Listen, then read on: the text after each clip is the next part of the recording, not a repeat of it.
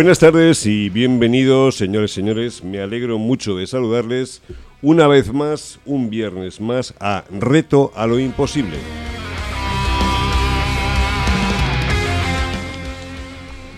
Bueno, inicio de fallas eh, para todos los valencianos y toda la gente que nos quiera visitar en Valencia. Por fin, eh, libres también de la pandemia, vamos a poder disfrutar no solo de unas fallas estupendas, sino también de un tiempo que parece ser que nos va a acompañar.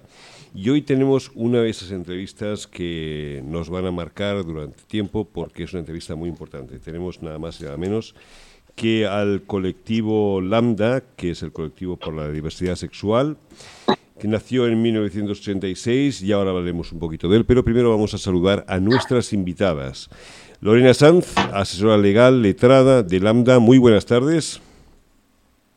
Muy buenas tardes, muchas gracias por la invitación, un placer saludaros. Los agradecidos somos nosotros. Amparo Navarro es la técnica educativa de Lambda, se dedica a hacer la docencia sobre la diversidad. Amparo, buenas tardes.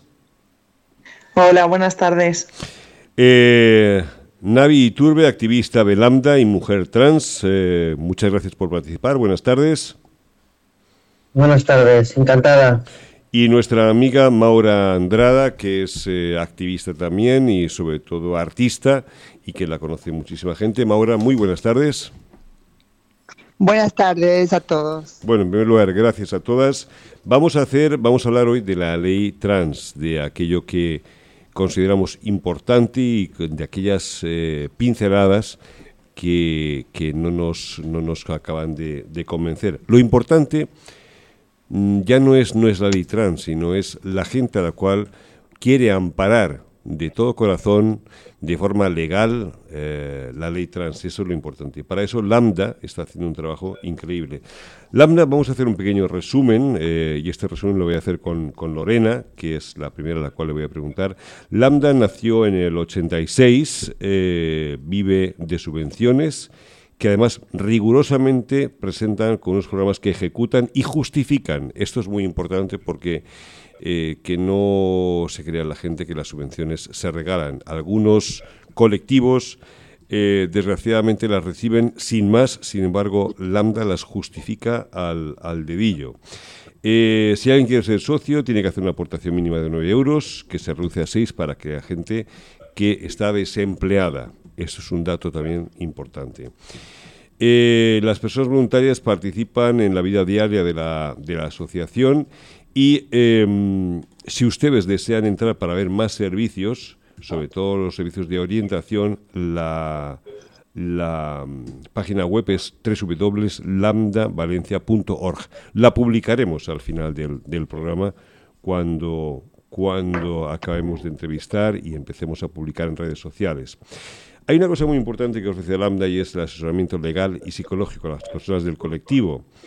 Eh, se ofrecen talleres de diversidad eh, en las escuelas que lo solicitan y servicios de salud sexual como la prueba del VIH y acompañan a las personas que tienen este virus. Pertenecen a las coordinadas como eh, Calsicova, que es la coordinadora de entidades que trabaja de entidades que trabajan en la Comunidad Valenciana, ¿vale? Y también impulsan la creación y forman parte de FELGTBI, la Federación Estatal de Lesbianas, Gays, Trans, Bisexuales e Intersexuales. A nivel europeo, eh, la referencia es ILGA, con la que también tienen relación. Em, independientemente de eso, hay muchas personas que han pasado por Lambda, a las cuales Lambda ha ayudado enormemente a encontrarse a sí mismas, a tranquilizarlas, pero sobre todo a darles el asesoramiento legal que para eso está nuestra querida amiga Lorena, Lorena Sanz. ¿Qué tal, Lorena? ¿Mucho trabajo?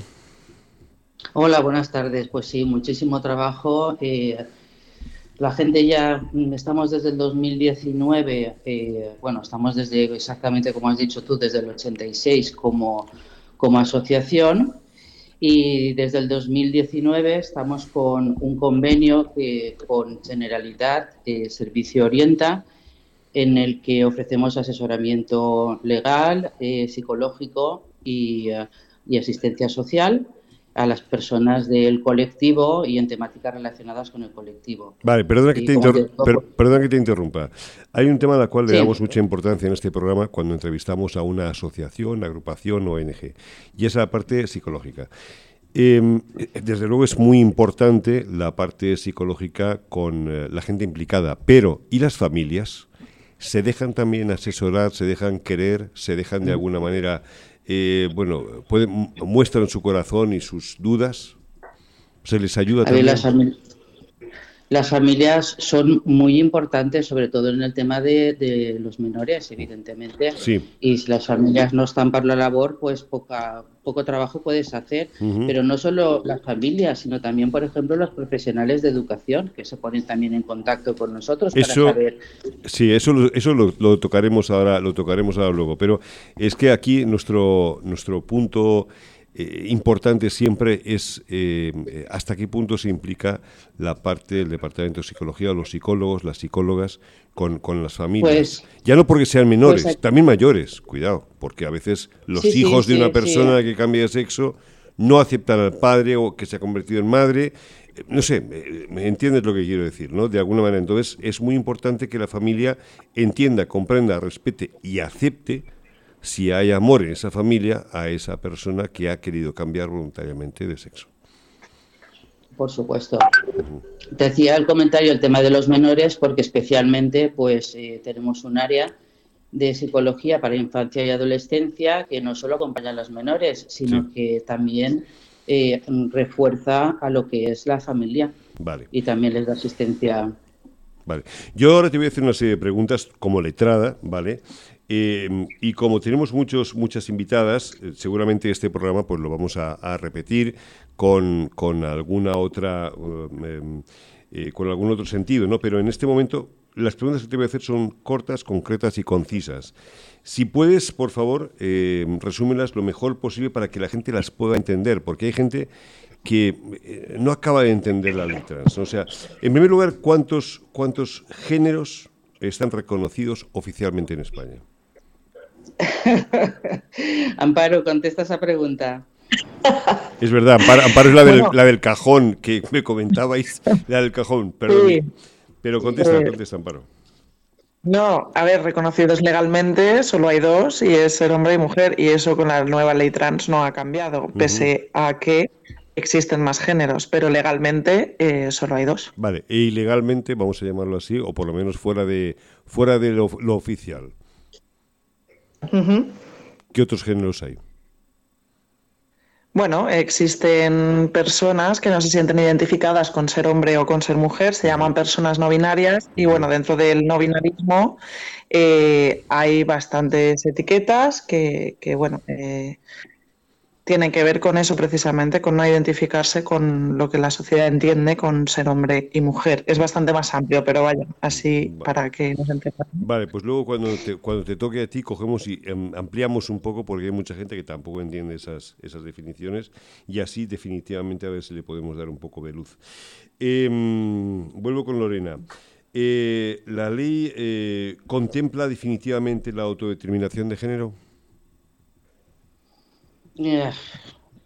Pues, a ver, eh, yo creo que es bastante mejorable en ese término. Sí que lo manifiesta en lo que es el preámbulo.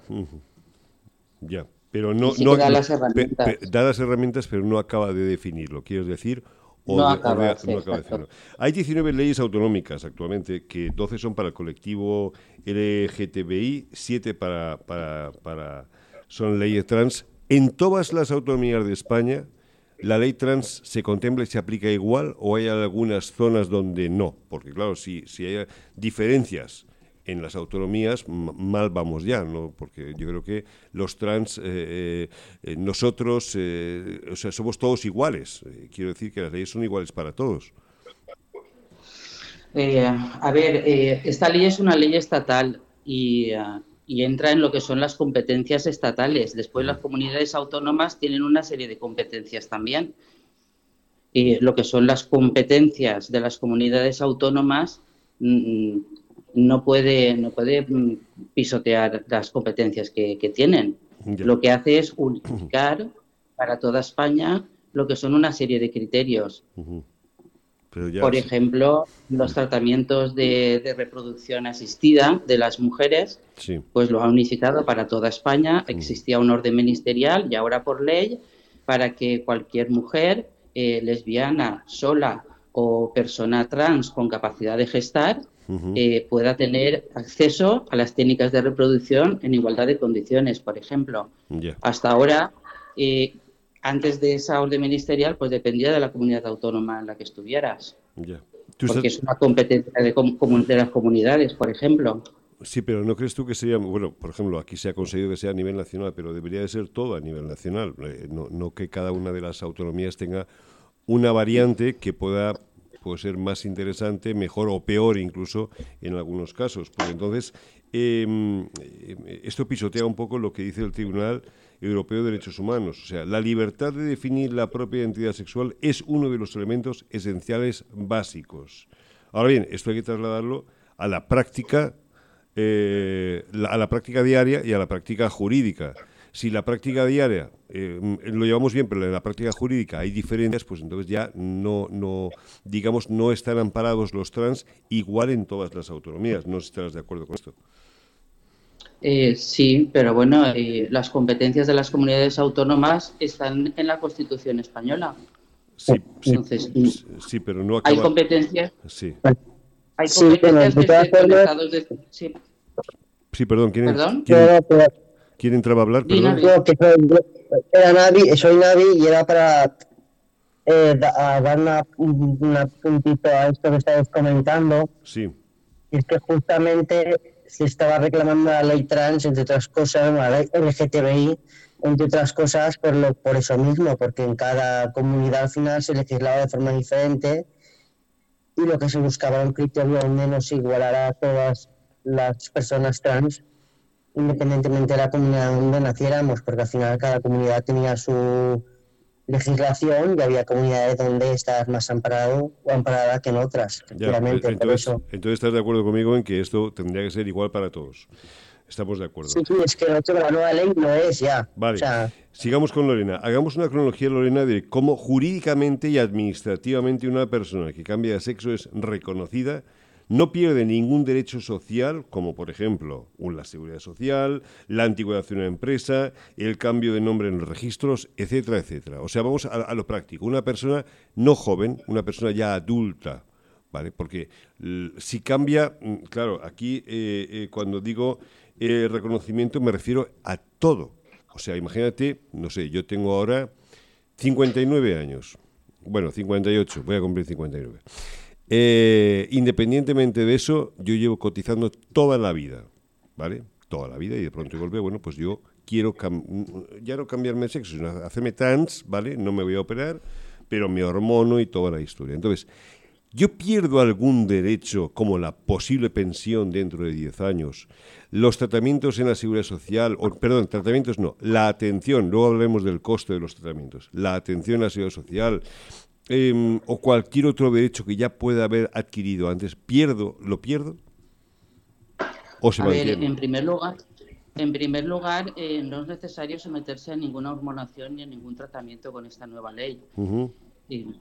antes sí, pero ahora justamente una de las reivindicaciones era esa, eh, de conformidad con lo que dice la Organización Mundial de la Salud, que ya lo despatologizó en el 2018. Y esta misma ley, la ley que se acaba de aprobar, la 4-2023, eh, para la igualdad real y efectiva de las personas trans y para la garantía de los derechos de las personas LGTBI, eh, entra en lo que es eh, la situación administrativa. y lo que viene a decir es que se cambiará toda la documentación administrativa de acuerdo y conforme a la situación actual conservando la numeración del DNI, específicamente eh, lo dice en el artículo 49, con lo cual, al conservar la misma numeración de DNI, porque tú eres la misma persona, eh, toda la documentación arrastra de ahí. Es el documento nacional de identidad. Vale, perfecto. Entonces no perdemos ningún derecho a nivel pensión, a, nivel seguridad social tampoco. ninguno, ninguno en absoluto. Vale, vale. Iba, mira, voy a adelantar una pregunta que ahora que has hecho este comentario sí que es importante. Eh, viene por la anulación, pero más por la parte por la parte penal que por la anulación. Si yo ahora, por ejemplo, y tú que eres abogada, eh, sabes que ha habido un caso reciente, bueno, reciente, hace unos meses, un maltratador, uno de estos impresentables, que maltrataba a su mujer y de pronto y golpe el tipo se cambia de nombre, ¿vale? Y se ha librado de la condena por violencia de género, ¿vale? ¿Eso se contempla también? Porque esto dicen, que fue, dicen, que fue, un fake, pero no es un fake, o sea, tenemos la información muy, muy, muy ratificada. Y no, no fue un fake, fue, es, verdad. A ver, eh, yo lo que quiero decirte es, esta ley se publicó el día 1 de marzo. Sí. Estamos a 3. Entró en vigor ayer. Sí. O sea, lo que tú me estás comentando no tiene nada que ver con esta ley. Era con una situación anterior. Era con una situación anterior, efectivamente. Con una situación anterior. Con esta nueva ley, eh, concretamente, hay un artículo, si quieres te digo, el artículo 46. No, si nos lo explicas mejor, por favor. Sí, sí, que dice que la rectificación no altera el régimen jurídico anterior a la, a la inscripción. Además, dice concretamente en cuanto a la ley de violencia de género.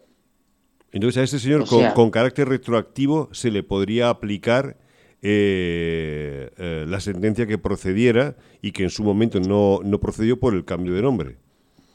Sí, porque por cambio de nombre y de sexo, entiendo. Ya. Eh, sí, porque, mm, porque se remite a, en el momento de los hechos, tú, tú mm, ¿cómo estaba reconocido? No, estaba reconocido. en ese momento, en ese momento eh, tú eras un, un varón cuando le, masculino. Cuando le pegaba a la mujer, efectivamente. y además es que lo contempla específicamente este artículo para que no haya ningún fraude. Ya, bueno, pero con carácter retroactivo esa persona, esa persona parece ser que no va a recibir el castigo por la vía, por la vía jurídica que tendría que haber recibido por maltrato. De todas formas, y aquí sí voy a hacer otro apunte, y es que eh, primero lo que dice Lorena y segundo que antes de antes de 1 de marzo la ley que había vigente es una ley que te exige mínimo dos años de hormonación para cambiar el sexo registral más luego seis o siete meses de psicólogo. O sea eso para cambiar el sexo. Para por cambiar el nombre el nombre no cambia el sexo registral del DNI y dudo que una persona cometa un delito y, o sea, si tardas dos años y medio, tres años, difícilmente esa persona cometería el delito, se cambiaría el sexo al día siguiente y se libraría la condena. Entonces, me parece más bien que eso debe ser algún tipo de bulo, porque esa persona difícilmente, en tres años después de cometer el delito, con un proceso de cada tres años, y además que la ley del 2007 también está contemplado el artículo que remite a la ley de violencia de género. Pues Navi, con lo cual... sí, Navi, parece ser que no fue ningún bulo, además salió, no, aparte de la, noticia que tenemos ratificada, salió en prensa y salió en televisión también. Y aquí igual teníamos que contemplar antes que ha dicho Lorena muy acertadamente y con buen criterio, que al principio, bueno, pues eh, eh, las autonomías tenían, pues eso, cierta autonomía para aplicar y para... Y para y para, y para imponer determinadas normas eh, jurídicas, leyes, etcétera. Pero la, la, común, la común para todos en este caso, pues no, y, tendría que ser con carácter retroactivo este, este castigo. Pero bueno, bien, una vez aclarado eso, que ahora con esta ley, con esta ley, eh, con esta ley ahora que ha entrado en vigor el día 1, esto ya se contempla y eso es lo importante. Perdón, ¿alguien ha querido entrar?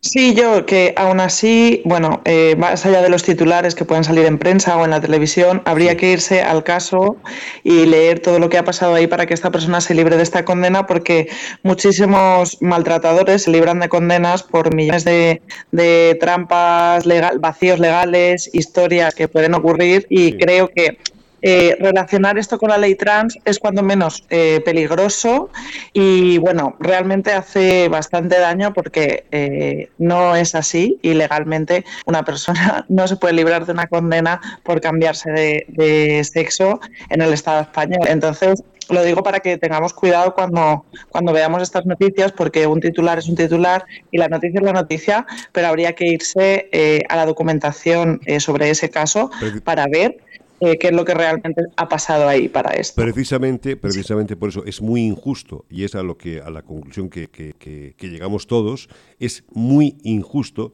pero eh, nosotros ya fuimos al, caso concreto, lo estuvimos viendo, lo comentamos con un abogado, existe y evidentemente esas millones de tiquiñolas a las cuales te referías también también existen. El abogado que tuvo este hombre fue muy bueno, pero no tiene que relacionarse con ley trans no tiene que relacionarse aunque se relacione con la ley trans. Lo importante es lo que comentaba Lorena. Ha salido ahora una ley que esto ya lo tiene, lo tiene eh, tratado y evidentemente no va a volver a ocurrir. Lorena, seguimos con temas, con temas eh, jurídicos. Eh, de edad, más o menos, ¿vale? Porque aquí lo que a muchos padres le da miedo es que se pueda tomar decisiones a unas edades tempranas donde todavía no, no está el carácter totalmente definido y aunque realmente se respete y se quiera, porque si yo tengo un hijo que quiere ser eh, chica, pues oye, yo lo voy a apoyar a tope. Ahora, la parte jurídica tiene que también de alguna manera tener ahí voz y voto para apoyar, y sobre todo la parte psicológica y médica. Entonces, eh, esto es, hay que respetarlo al, al 200%. Ahora pediremos también opinión a nuestras dos invitadas trans a ver qué opinan. Pero explícanos un poco, por favor, los tramos de los, de los menores, para que quede ya claro definitivamente. Sí. Disculpa. Sí. Eh, pues a ver, la ley lo que fija es, eh, pues para las personas mayores de 16 años, eh, pues que por sí ante el registro, pues puedan modificar la mención relativa al sexo. Esto no es ninguna novedad, lo de mayores de 16 años. Y a ver, de hecho tenemos la ley de autonomía del paciente, que es del 2002, eh, que ya permite que firmen consentimiento informado. Siempre y cuando, o sea, en los perdón, hospitales... ¿qué es, ¿qué, es, consentimiento informado? Para que las personas que nos están escuchando lo entiendan bien. Pues a ver, cuando tú vas a someterte, por ejemplo, en la mención que he hecho a los hospitales, a una operación, te pasan un consentimiento informando, informado explicándote los contras que tiene. En esa ley que te estoy haciendo mención del 2002 ya permitía a los mayores de 16 años que por sí pudieran firmar ese consentimiento. Eh, con lo cual, perdona. Sigue, sigue, por favor. Sí, con lo cual, eh, pues que ahora que la ley trans diga que las personas mayores de 16 años puedan ir por sí al registro sin necesidad de que vayan sus padres ni estén de acuerdo a modificar la mención relativa al sexo, pues yo creo que viene en coordinación pues con una serie de normativas, y una, esta en concreto, y una serie de directivas europeas. Eh, después tenemos otro tramo de edad que es de 14 a 16. O sea, esos dos años, entre 14 y 16, eh, pues pueden ir por sí asistidas de sus representantes legales o progenitores. Y eh, las, los tres firman ante el registro eh, que quieren esa modificación y ya manifiestan relativa al sexo, esa persona con el amparo de sus progenitores. En el caso de que haya una disconformidad, que uno de, los progenitores o representantes no esté de acuerdo, se nombra un defensor judicial y entiendo pues que se acabará en un procedimiento judicial eh, y ya está.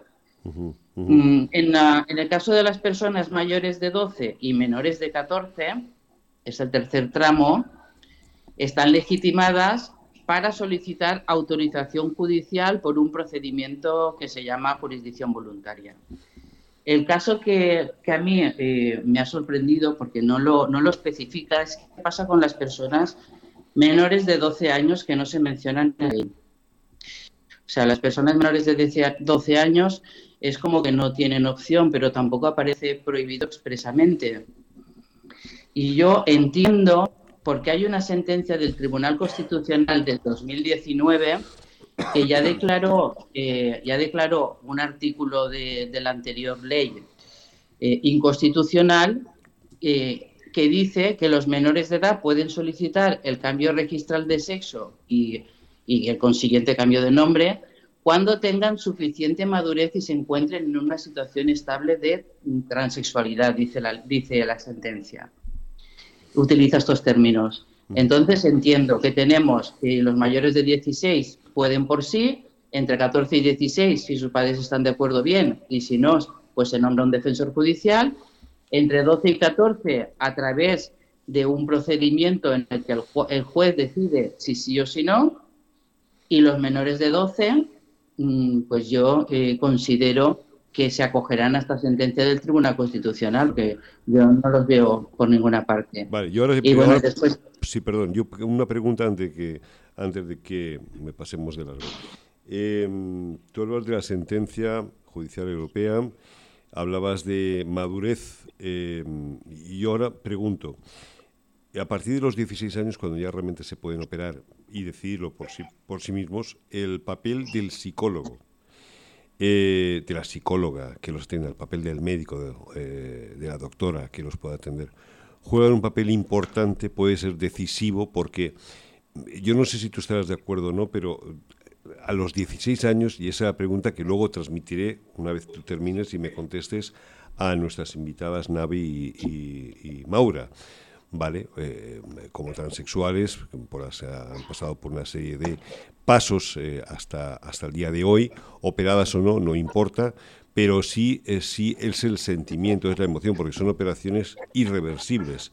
Y ahora voy a dar un dato que vosotras tendréis también seguramente, y es que en los países nórdicos, en, en, en, perdón, oigo una voz de fondo, en los países nórdicos, eh, resulta que hay un índice de, suicidios de gente de mi edad eh, muy importante y que están denunciando a los gobiernos porque no hacen lo que hacéis hoy vosotras. Y es, perdón, poner a disposición del menor un, los aparatos de la, psicólogos, de psiquiatras, de médicos, eh, de abogados para asesorarlos completamente ante una decisión que va a cambiar sus vidas, se entiende que a mejor, ¿no?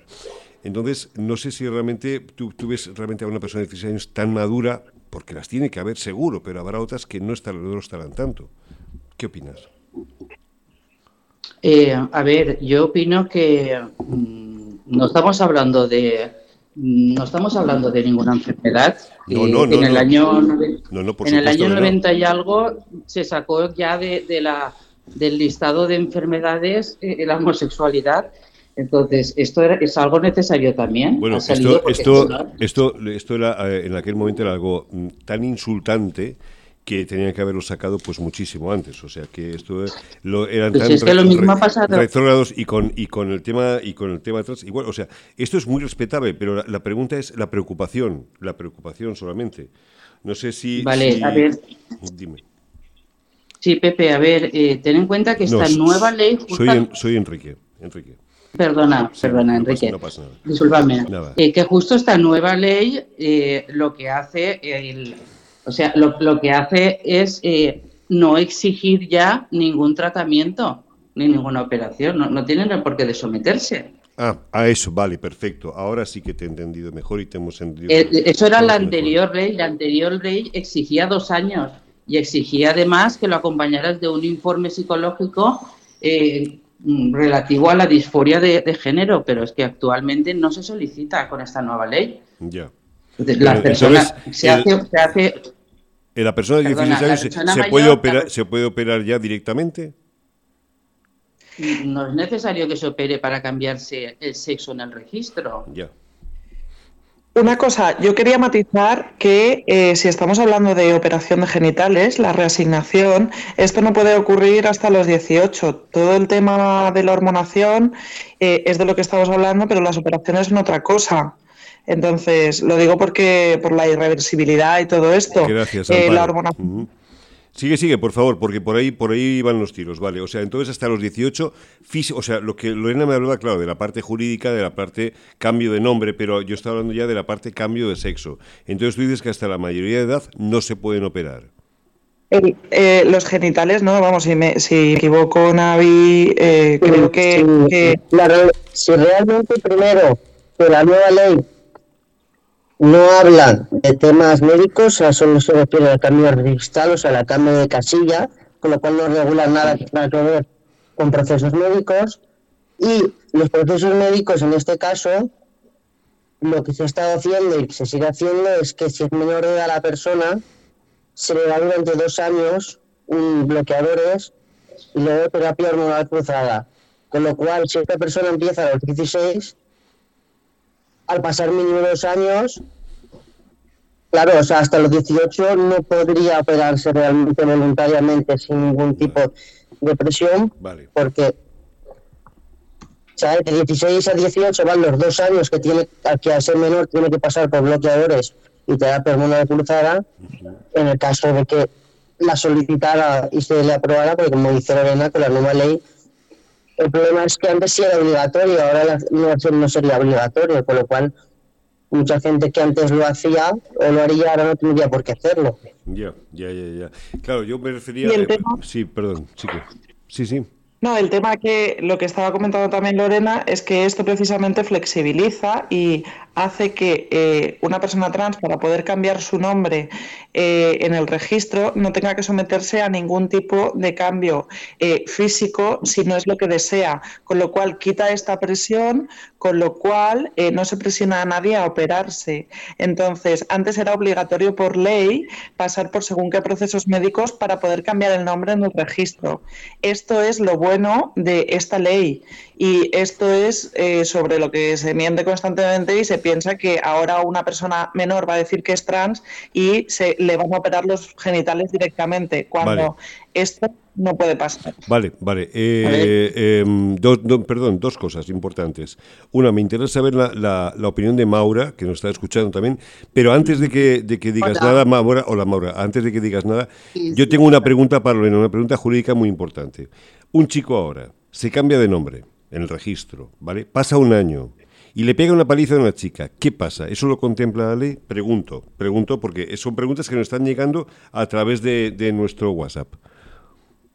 Vamos a ver, eh, me estás diciendo que una persona que actualmente es mujer, si le pega una paliza No, a no, otra no. mujer, Una, una persona que es hombre y de pronto y se cambia, con todos los respetos, se cambia en el registro de nombre y entonces pasa a ser chica, ¿vale? No hay ninguna operación, no hay ningún nada, pero ya empieza el cambio, el cambio eh, eh, jurídico, ¿vale?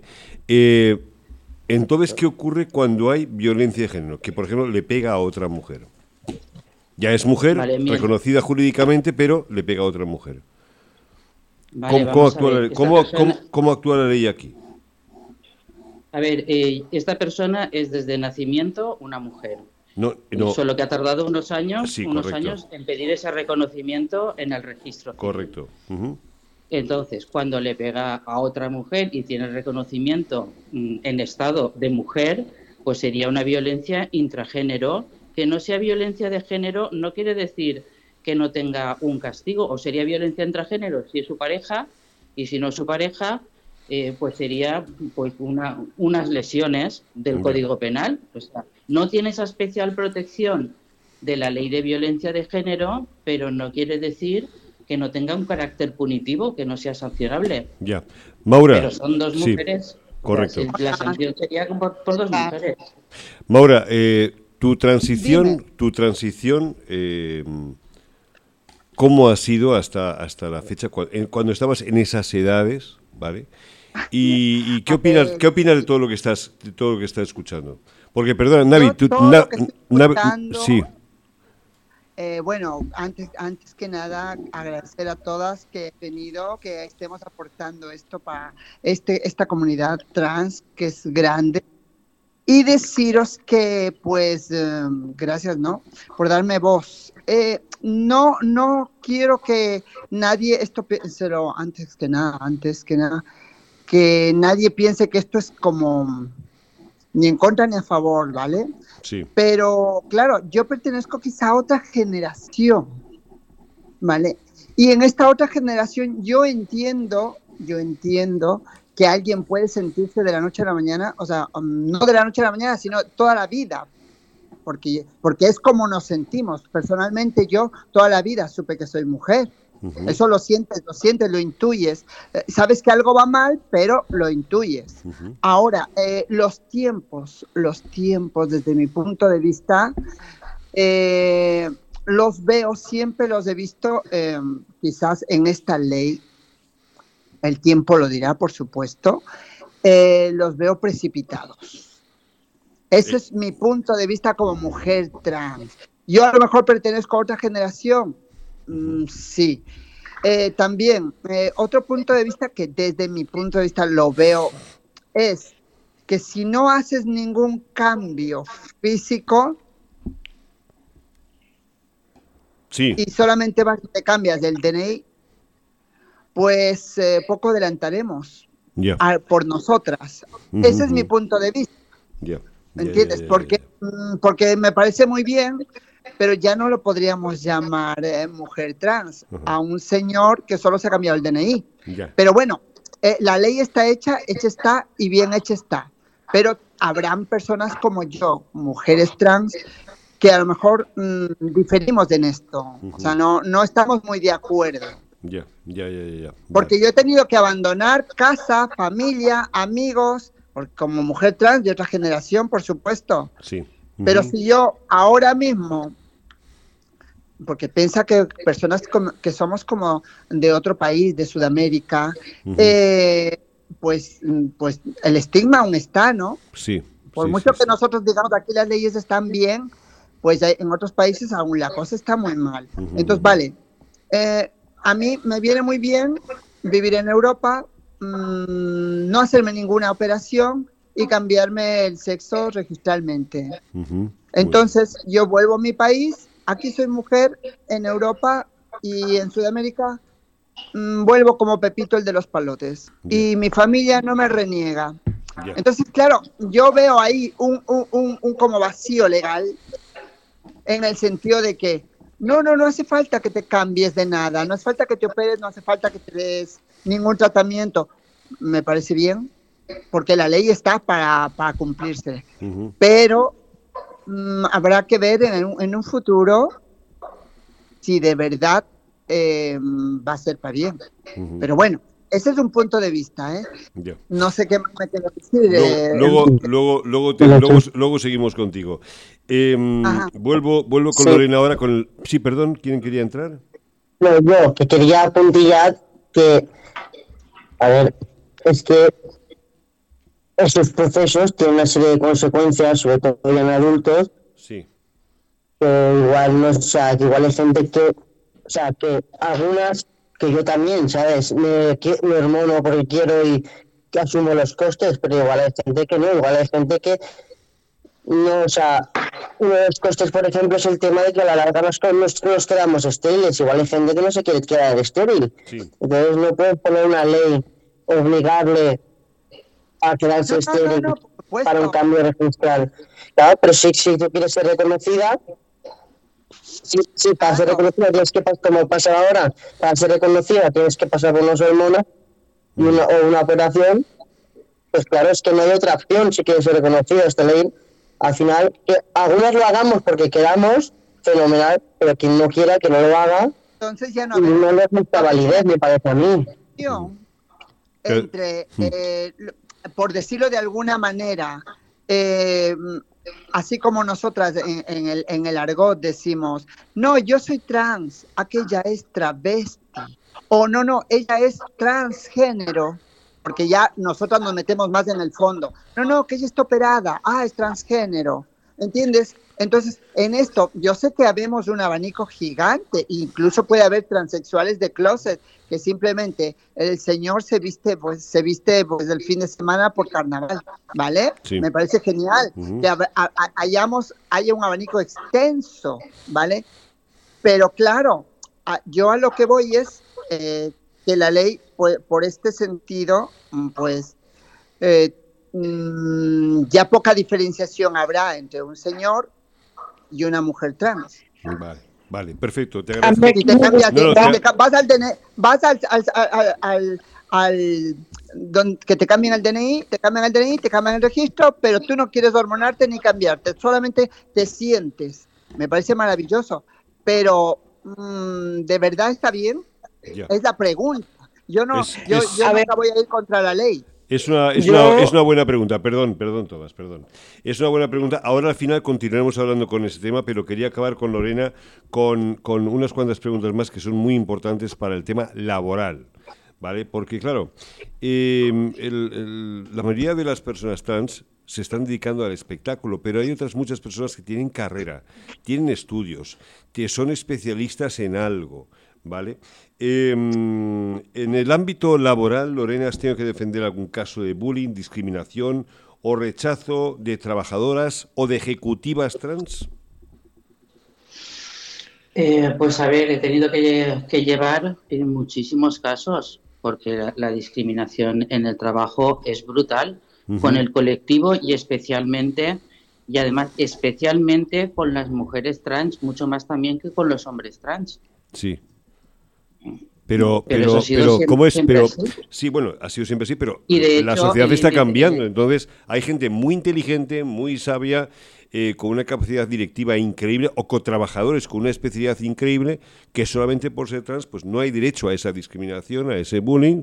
Eh, estoy totalmente, totalmente en contra. La ley, en este caso, realmente, realmente, la ley, hablamos de la ley laboral, mercantil, si quieres ampara a estas personas realmente, valora su trabajo, les obliga al empresario a volver a recolocarlas otra vez, como a cualquier otra persona. ya existía, ya existía una sanción en el Código Penal y en la normativa laboral y esta ley establece también una serie de sanciones y además eh, dice que pondrá en marcha una serie de medidas, incluso algunas de discriminación positiva, eh, porque es que el índice de paro es brutal Sí. es totalmente desproporcionado. Ya, ya, ya. Y yo quería eh, decir una cosa en este respecto, quiero decir, eh, más allá de, las titulaciones que pueda llegar a tener una persona, las personas que se dedican muchas veces al espectáculo, tiene que ver con que, uno, quieren dedicarse al espectáculo y dos, eh, no tienen otros espacios en la sociedad para poder desempeñar sus, sus trabajos. Eh, entonces lo digo porque ha sonado un poco a hay gente trans con carreras y, es como súper injusto para ellas. Creo que, creo, que, creo que no me has entendido. No, termino, que es bastante más injusta la vida que, eh, que tiene que llevar algunas personas cuando ni siquiera pueden terminar sus estudios porque no han podido eh, cambiar su nombre en el DNI y si no sus títulos aparecen con nombres que no les representan y precisamente todo anclado a que o pasas por unos procesos obligatorios o tú no eres quien dices ser. lo digo por, matizar, ¿eh? ya, está, ya me cayó. ahora voy contigo, tranquila. Eh, no, no, pero me ha parecido una matización muy, muy correcta porque eh, quien dice, mm, eh, no sé si me ha escuchado bien, pero he dicho títulos o gente formada, o me da igual un trabajador o una trabajadora normal y corriente que esté limpiando. ¿Me entiendes? No hay ningún derecho a que realmente, por una cuestión de cambio de sexo registral o físico, que se haga bullying a estas personas, porque muchas de ellas tienen más principios y valores personales y laborales que muchos o muchas que están hoy en día en empresas ejerciendo de ejecutivos o de trabajadores, me da, me da igual. Por eso, de por ahí va la pregunta y yo creo que Lorena va a tener mucho trabajo en los próximos años en este apartado. Amparo, Amparo Navarro, docente de los talleres de diversidad y además me temo que también o creo presumir de, apuntar bastante guerrera, así que me, parece... bueno, bueno, gracias, gracias por los apuntes que has hecho antes, porque de verdad han venido muy bien. Eh, a ver, háblanos en qué consisten los talleres de diversidad y, y realmente cuál es el objetivo real. Bueno, el objetivo real es que se entienda como la diversidad, eh, o sea, que se entienda la diversidad como algo que forma parte de la vida diaria de las personas, que las personas, pues en este caso estamos hablando de personas trans, y es interesante eh, poner esto de personas delante de trans, porque muchas veces hablamos de, los trans o de las lesbianas, de, de los gays, como si eso fuera lo único que les atraviesa en la vida, y realmente eh, no es así, somos más cosas aparte de todo esto, entonces es interesante porque a veces se despersonaliza a las personas que, vivimos eh, dentro de, estos márgenes, ¿no? Entonces, bueno, eh, el objetivo básicamente es hacer entender a todo el mundo que existimos, que no tenemos ningún problema, que, no, que merecemos el mismo respeto porque todo el mundo somos seres humanos y a partir de ahí pues hacemos eh, sensibilización para que, para que las violencias que sufrimos eh, en el día a día vayan terminando, claro. Vale. ¿A partir de qué edad se dan? ¿Y se dan también para familiares? ¿También hay clases para familiares? Igual que hablamos antes de la parte psicológica, que es muy importante, entiendo que para que, que conozcan y que vivan y que vean la diversidad, también tiene que haber o tendría que haber alguna clase para ellos. ¿A partir de qué edad y si hay para familias? Esa es la pregunta. Sí, las familias, eh, hacemos formación a familias. Eh, la peculiaridad que tienen las familias es que realmente son personas adultas y solo acceden a estas eh, sensibilizaciones o talleres si quieren asistir. Entonces, si no quieres, pues tampoco les puedes obligar. el tema de, de, las escuelas y los talleres que hacemos, se hacen talleres desde infantil hasta, bueno, hasta en todas las etapas educativas, infantil, primaria, secundaria. Eh, Aún así, bueno, eh, obviamente no se habla de lo mismo en secundaria que en primaria, en infantil. Eh, de lo que se trata es de ir eh, haciendo entender desde que somos peques que lo primero, las personas todas somos diferentes y eso pues es lo que simboliza el arco iris, que todas juntas hacemos algo muy bonito y que, mm, y que no está mal ser diferente, que es lo que nos hace únicas. Y la identidad va precisamente de eso, de quién soy yo y yo soy una persona única, eh, por mucho que me etiquete como mujer, como hombre, como persona no binaria. ¿Te ha costado... Y en este sentido... Sí, sí, sí perdón, acaba. Sí, quería apuntar un poco a lo que, a lo que han comentado las compañeras. Realmente eh, esto del de, aspecto que tiene una persona y tal, eh, precisamente esto en los talleres, sobre todo en primaria y secundaria, eh, hacemos mucho trabajo eh, intentando desmontar estereotipos. Es decir, eh, ser una mujer no es llevar falda, ser una mujer no es que te gusten las muñecas, ser una mujer va más, bastante más allá, es algo más complicado. Entonces, intentamos hacer entender a, las peques que mm, realmente tú puedes ser quien eres y te puedes expresar como tú quieras, pero que tú juegues al fútbol o que te pintes las uñas no quiere decir que tu identidad sea una u otra. Está claro. ¿Las redes sociales influyen bastante? Eh, sí, claro, como, negativa, negativa o positivamente, eh, pienso. A ver, como siempre es una arma de doble filo. Se utilizan, hay gente que las utiliza para ejercer violencia y hay gente que las utiliza para cosas positivas, para ser referentes. Eh, en este sentido, encontramos que eh, ahora mismo el alumnado tiene muchísimos recursos, muchísimos referentes que personas como, por ejemplo, yo en la época adolescente no teníamos y no conocíamos eh, y no sabíamos porque además de esto no se hablaba. Y ahora pues está eso ahí.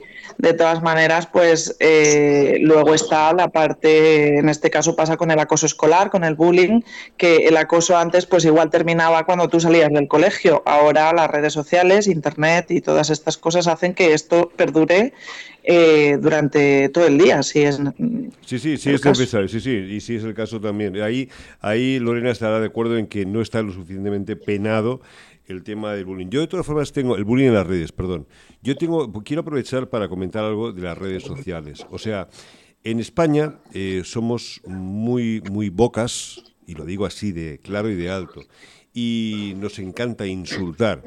Cuando hay cuando yo critico algo, yo argumento con respeto y no insulto. Y es más, eh, pido por favor que la gente dé su opinión y que no hace falta insultar, que no insulten, que hagan el favor de no insultar, que argumenten realmente eh, clara, claramente exactamente por qué no están de acuerdo o por qué están de acuerdo, lo que sea.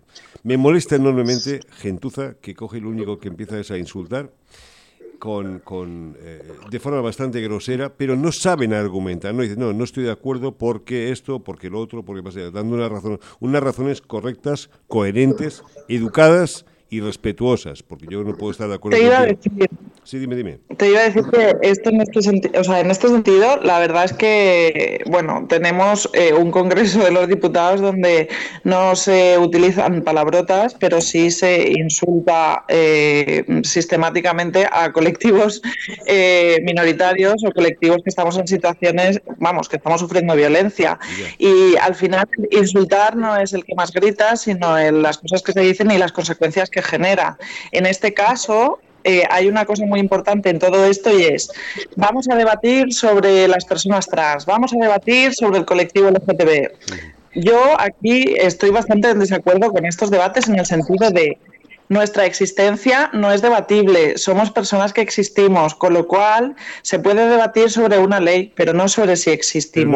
¿No crees, tú que debería de ir, perdón que te corte, ¿no crees tú que debería de ir eh, eh, cuando dice alguien, eh, vamos a debatir sobre, perdona, ¿y dónde está la hmm. gente sobre la cual vamos a debatir? Que venga un grupo y, vamos a debatir con ellos, no sin ellos. Sin ellos es que es muy cobarde y muy, muy, y vamos, no tiene ningún tipo de sentido. Entonces, si no estás de acuerdo con ellos, dices la cara, ellos te, te, cogerán y te darán sus razonamientos y así se genera, pues, ya no un debate, se, se, genera una tertulia, un intercambio de impresiones, pero no a muerte contra la gente que realmente no está presente.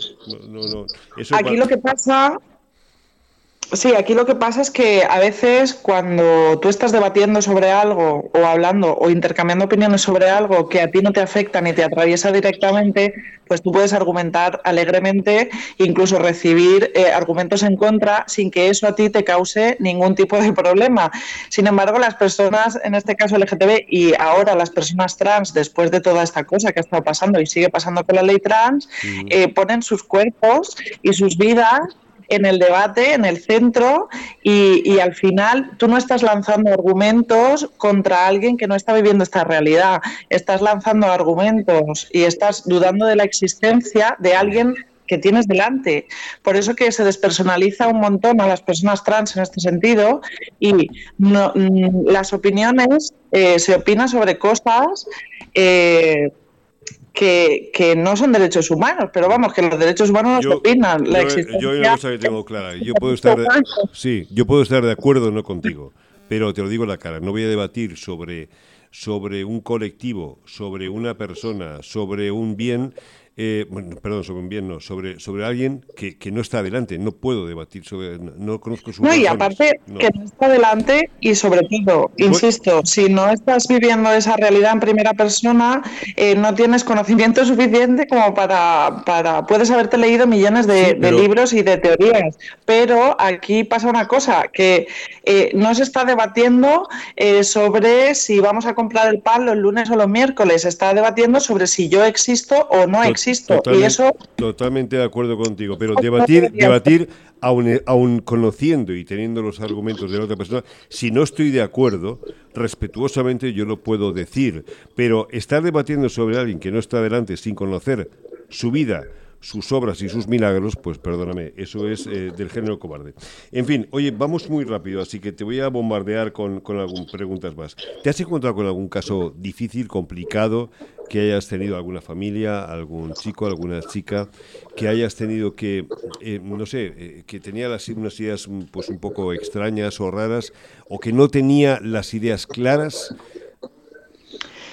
a ver, eh, las ideas claras no la tiene la mayor parte de la sociedad, eso por empezar, pero luego eh, eso es eh, eso, sí. Eh, luego, en, en, los talleres que hacemos, o sea, familias, eh, si tienen dudas, y las personas pequeñas y más mayores también tienen dudas, pero son dudas propias de la edad. Insisto, eh, cuando hablamos de, de, personas LGTB o hacemos talleres, el objetivo es visibilizar una realidad que existe y que se, y que se acaben las diferencias.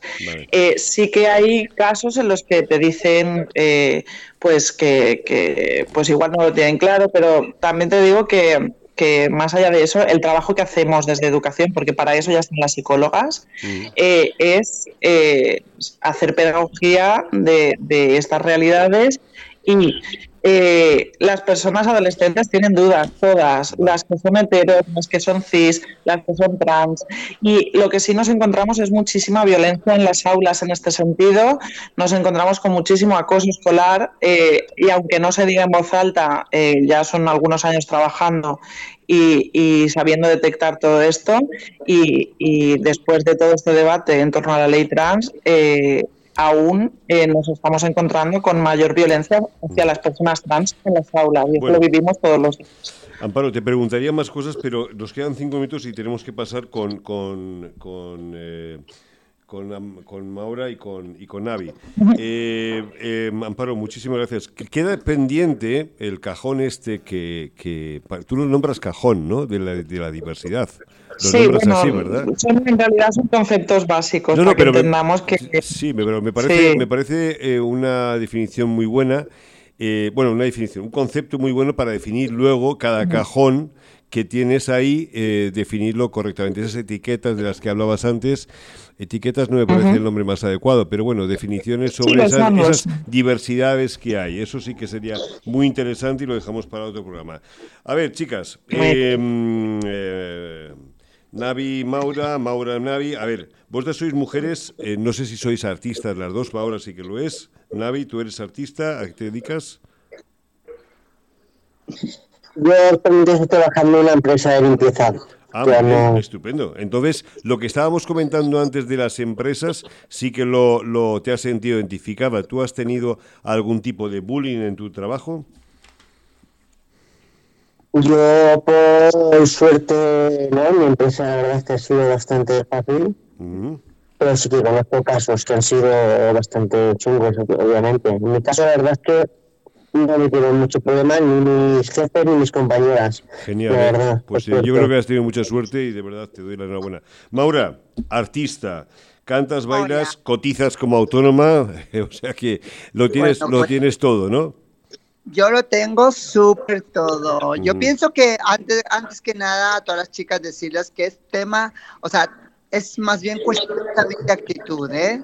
Cuidado, que la actitud que yo he trabajado desde, desde hostelería hasta en una gasolinera, eh, en una gasolinera que hasta les pedí que me pongan la chapita con nombre de chica y que me den forma de chica.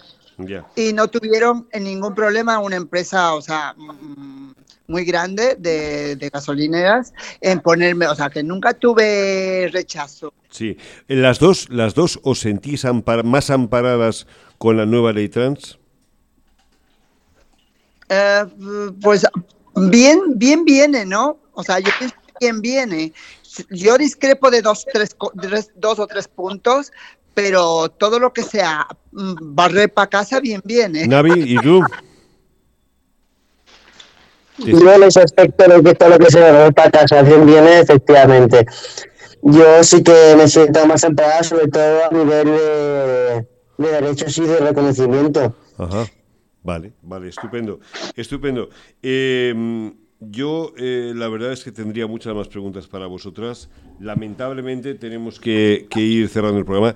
Os invito, os invito a todas, eh, porque yo quiero, vamos, Pepe y yo creo que nos vamos a pasar un día por Lambda a saludaros y así nos ponemos caras todos, aunque bueno, ahora cuando termine el programa lo que vamos a hacer es que os vamos a pasar a cada una de vosotras la copia del post y luego ya lo vamos a... Eh, yo quería hacer antes de que te vayas un inciso. Sí, no, no, no, no, no, me voy a ir todavía, lo que quiero es que cada una dejéis un mensaje sobre todo a las personas que nos están escuchando. Vamos a empezar por Lorena, a las personas que nos están escuchando, por favor, para que vean en Lambda, en esta conversación que hemos tenido, un poco de luz, un poco de digamos, de apoyo, eh, que no están solas, que hay gente que las puede escuchar, las puede atender, las puede asesorar, ¿vale? Porque no saben ahora mismo, están perdidas. Entonces, muy brevemente, Lorena.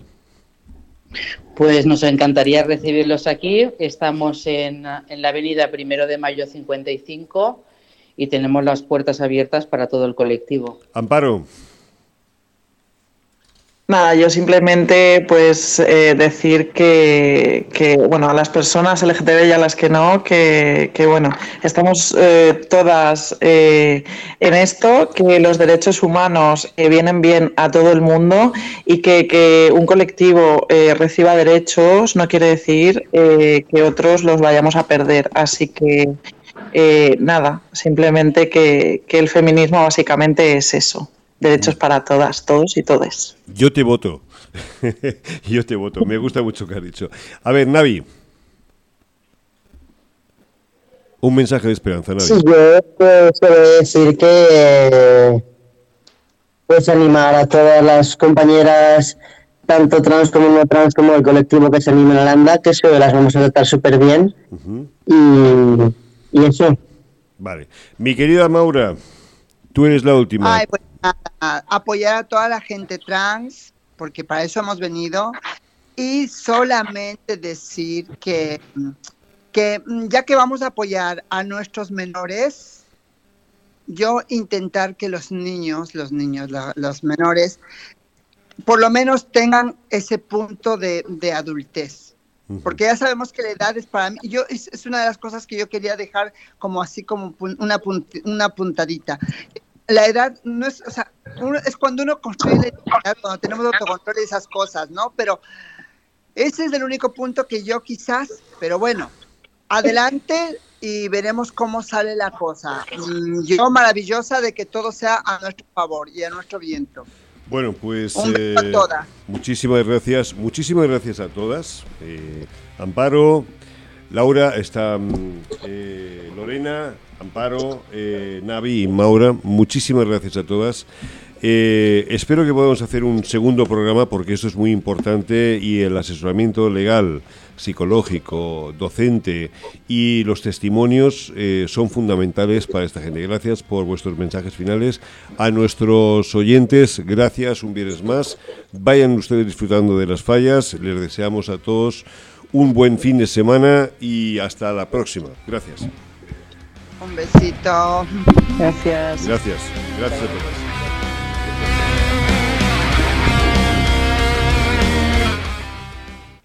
Chicas, habéis estado magníficas.